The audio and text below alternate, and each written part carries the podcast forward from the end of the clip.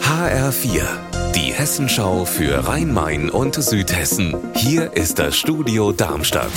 Mit Raphael Stüwig, guten Tag. Es wird weiterhin Funkstätter Bier in den Supermarktregalen und in den Kneipen geben, auch wenn die Brauerei in ihrem bisherigen Standort abgerissen werden muss.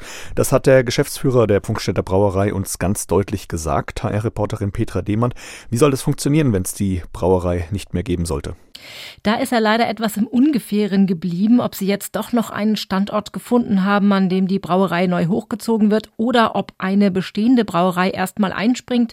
Das sei alles noch in Verhandlungen. Aber was definitiv nicht stimmt, ist, dass eine große Brauerei die Pfungstädter übernehmen will. Das zumindest hat mir der Geschäftsführer vorhin am Telefon beteuert. Weitere Details soll es in den nächsten Tagen oder Wochen geben.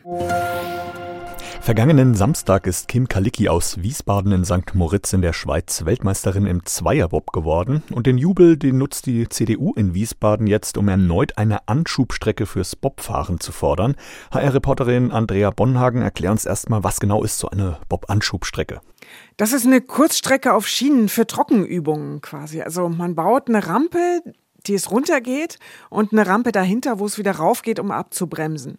Man braucht kein Eis, aber man braucht ein bisschen Platz, Länge 100 bis 200 Meter und da trainiert man dann das Anschieben vom Rennbob.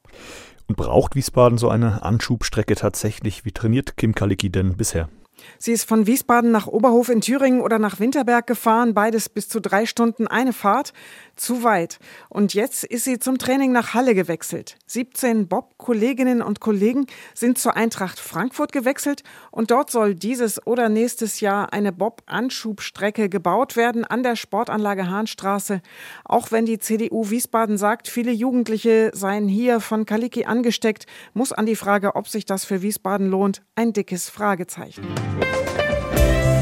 Unser Wetter in Rhein-Main und Südhessen. Zwei Grad sind es momentan in Oberursel im Hochtaunuskreis und drei Grad in Fischbachtal, Niedernhausen im Landkreis Darmstadt-Dieburg. Dabei scheint die Sonne heute wieder den ganzen Tag von einem strahlend blauen Himmel. Am Abend und in der Nacht ist es dann auch wieder sternenklar und frostig bei Tiefstwerten von minus sieben Grad.